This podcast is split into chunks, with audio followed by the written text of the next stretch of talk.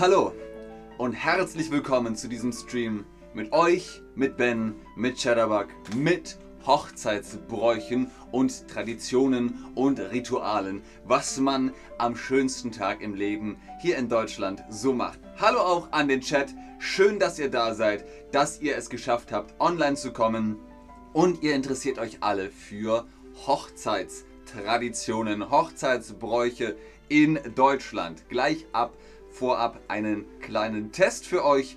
Welche deutschen Hochzeitsbräuche gibt es? Welche deutschen Hochzeitsbräuche gibt es?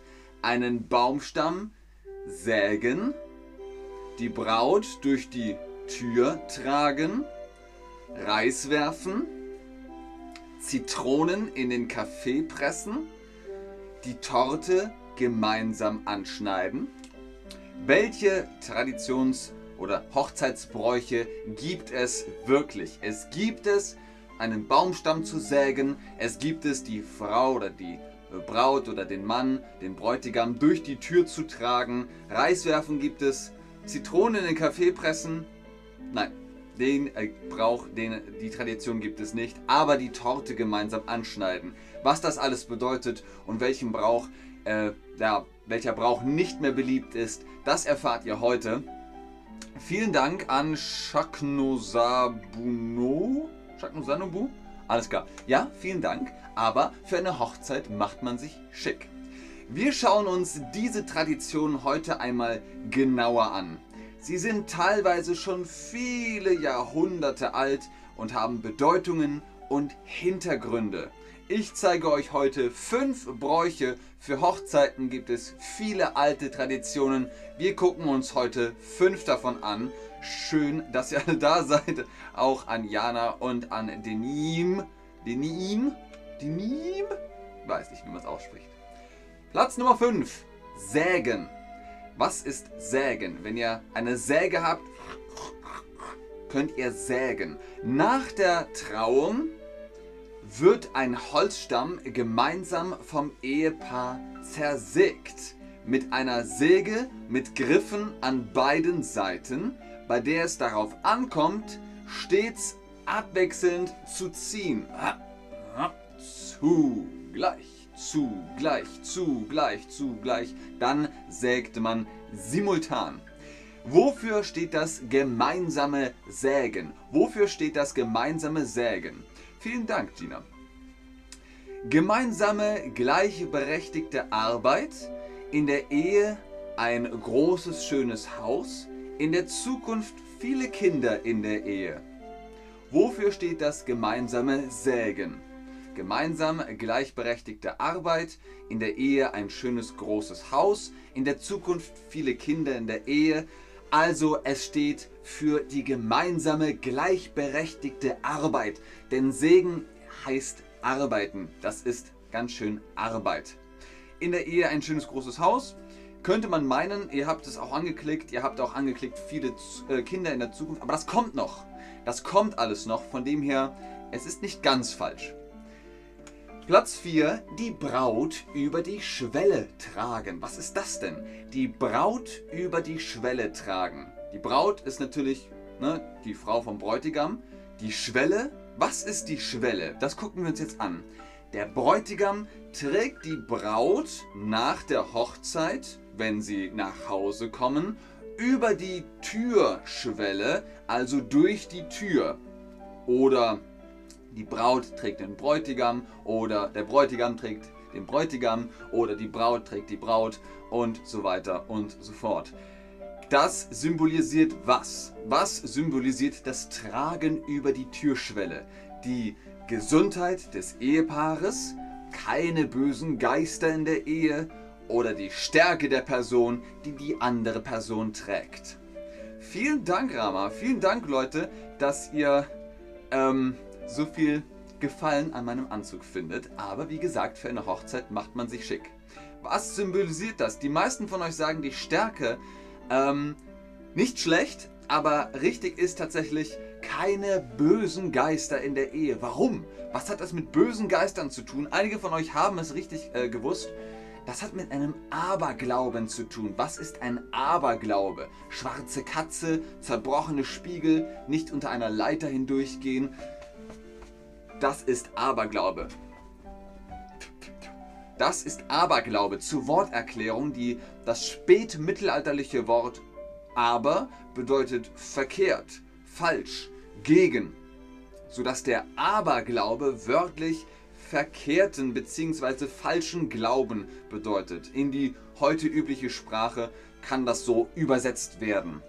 Also es ist ein 3000 Jahre alter Aberglaube, der besagt, dass unter der Türschwelle böse Geister wohnen. Wenn die eine Person die andere Person über die Schwelle trägt, dann kann nichts passieren mit den bösen Geistern. Die sind dann geschützt vor den bösen Geistern. Heute als Alternative einfach ein Spiel nach der Zeremonie. Das Brautpaar soll ein großes Herz aus einem alten Bettlaken schneiden.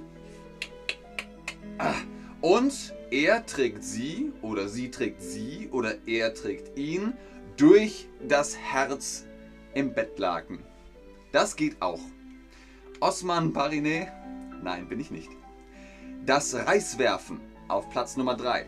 Hui, hui, Reiswerfen. Manchmal wirft man auch Blütenblätter. Es muss aber immer jemanden geben, der das danach wegmacht. Also hm, das Reiswerfen beim Auszug aus der Kirche oder dem Standesamt wird das Brautpaar mit Reis beworfen.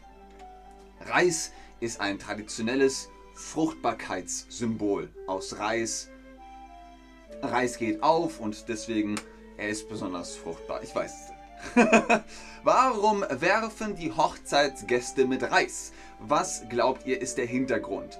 Sie wünschen dem Brautpaar immer genug zu essen. Sie wünschen dem Brautpaar Gesundheit oder sie wünschen dem Brautpaar viele Kinder. Ihr habt gehört, es hat mit Fruchtbarkeit zu tun. Reis ist ein Fruchtbarkeitssymbol, es wächst also, es sollen Kinder wachsen.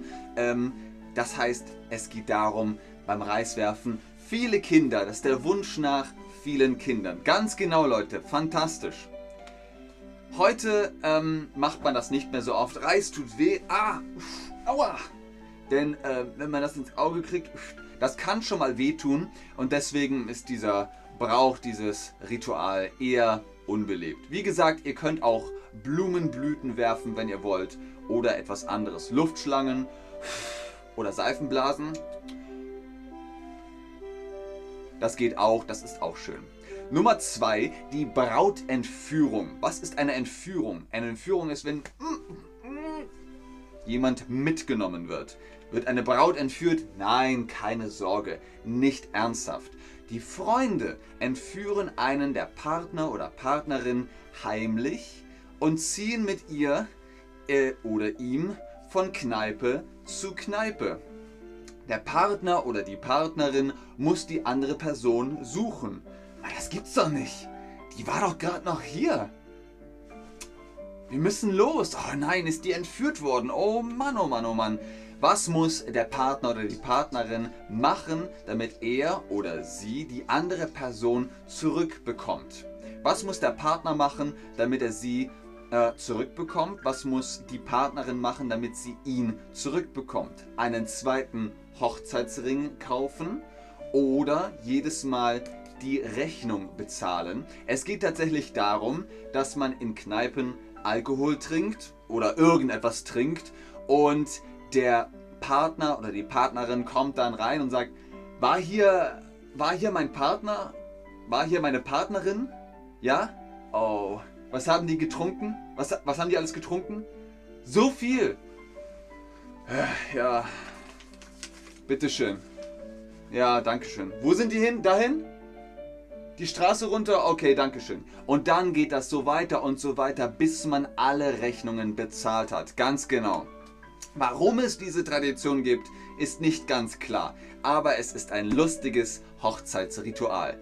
Und Platz Nummer 1, beziehungsweise unser äh, letzter Brauch von fünf Bräuchen, die wir euch heute vorstellen, das Anschneiden der Hochzeitstorte. Keine Hochzeit ohne Hochzeitstorte. Nam, nam, nam. Was ist aber hier der Brauch? Der Brauch äh, ist, die Hochzeitstorte wird gemeinsam angeschnitten. Es gibt ein bestimmtes Ritual beim Anschneiden, um zu zeigen, wer das Sagen in der Beziehung hat. Wer hat das Sagen in der Beziehung? Was muss man machen, um zu zeigen, wer das Sagen in der Beziehung hat? Das erste Stück der Torte alleine aufessen oder dem Partner oder der Partnerin ein Stück Kuchen ins Gesicht werfen? Oder beim Anschneiden die Hand auf dem Messer, oben auf dem Messer zu haben. Beim Anschneiden die Hand oben auf dem Messer haben. Wo zeigt man sozusagen Dominanz? Ich gucke nochmal in den Chat. Osman Pariné sagt, das ist so lustig. Vielen Dank, das freut mich sehr. Wenn ihr den Kuchen anschneidet, habt ihr ein Messer in der Hand. Und wenn der Partner oder die Partnerin die Hand oben auf das Messer legt, ist sie dominant. Sie drückt dann die Hand mit dem Messer runter und zeigt, in dieser Ehe habe ich das Sagen. Sehr gut, Leute. Oh, ganz fantastisch. Was ist ein Aberglaube? Komm, ihr macht das so gut, das wisst ihr auch. Was ist ein, oh, ein Aberglaube? Ein Aberglaube ist zum Beispiel, wenn unter der Türschwelle böse Geister wohnen oder das Reis viele Kinder bringt oder dass die Hand oben beim Anschneiden der Torte dominant ist und sozusagen das Sagen in der Ehe hat. Alles davon sind Aberglauben, die mit Hochzeitsritualen und Bräuchen zu tun haben. Ganz genau, das ist ein Aberglaube. Was ist eine Alternative für die Tradition, den Partner über die Schwelle zu tragen? Was ist eine Alternative für die Tradition, die Partnerin über die Schwelle zu tragen? Ein Herz in ein großes Tuch schneiden und die Braut hindurchtragen oder den Bräutigam hindurchtragen? Den Partner oder die Partnerin über einen Holzstamm tragen? oder den Partner oder die Partnerin durch ein Reisfeld tragen. Was ist hier die Tradition? Die Tradition ist, ihr schneidet ein Herz in ein Bettlaken, dann kommt das Herz raus und dann trägt man den Partner oder die Partnerin durch das Herz hindurch. Ganz genau, Leute. Letzte Frage für heute. Was macht die Person bei der Entführung? Bei der Entführung, was macht sie da? Sie ziehen von Kneipe zu Kneipe, sie warten in einem Keller oder sie gehen mit Freunden und Freundinnen shoppen. Was machen sie, wenn die Braut entführt worden ist? Das sind immer ein paar Leute, mindestens drei oder vier Leute und natürlich Braut, Bräutigam und äh, die Personen ziehen dann von Kneipe zu Kneipe und trinken. Auf Hochzeiten wird natürlich viel gefeiert, viel gegessen und auch gerne viel Alkohol getrunken. Eli sagt, sehr schwierig. Was ist sehr schwierig, Eli? Sag es mir, vielleicht kann ich ja helfen. In diesem Sinne war es das aber für heute. Jetzt seid ihr natürlich richtige Experten in Sachen Hochzeitstraditionen in Deutschland und könnt vielleicht sogar helfen, ein paar dieser Traditionen zu organisieren, wenn ihr auf einer Hochzeit eingeladen seid. Ich wünsche euch auf jeden Fall viel Spaß. Ich hoffe, bald ist alles wieder besser möglich und wir sind freier auf Hochzeiten zu gehen, Hochzeiten zu feiern. Vielen Dank fürs Einschalten, fürs Zuschauen, fürs Mitmachen. Ich wünsche euch alles Gute, bleibt gesund, bis zum nächsten Mal. Tschüss und auf Wiedersehen. Dorothea sagt, ist Shoppen die gleiche Sache wie kaufen? Ja. Wir sagen einkaufen, wenn wir Obst, Gemüse, Brot, Fleisch, so etwas meinen. Und wir sagen shoppen, wenn wir Klamotten, Kleidung, Schuhe, Filme, Videospiele, ein, weiß ich nicht, neues elektronisches Gerät meinen. Agnes 1 sagt, also was tragen? Die paar Holzreis? Ich bin mir nicht sicher, was du meinst, Agnes. Bis zum nächsten Stream. Tschüss.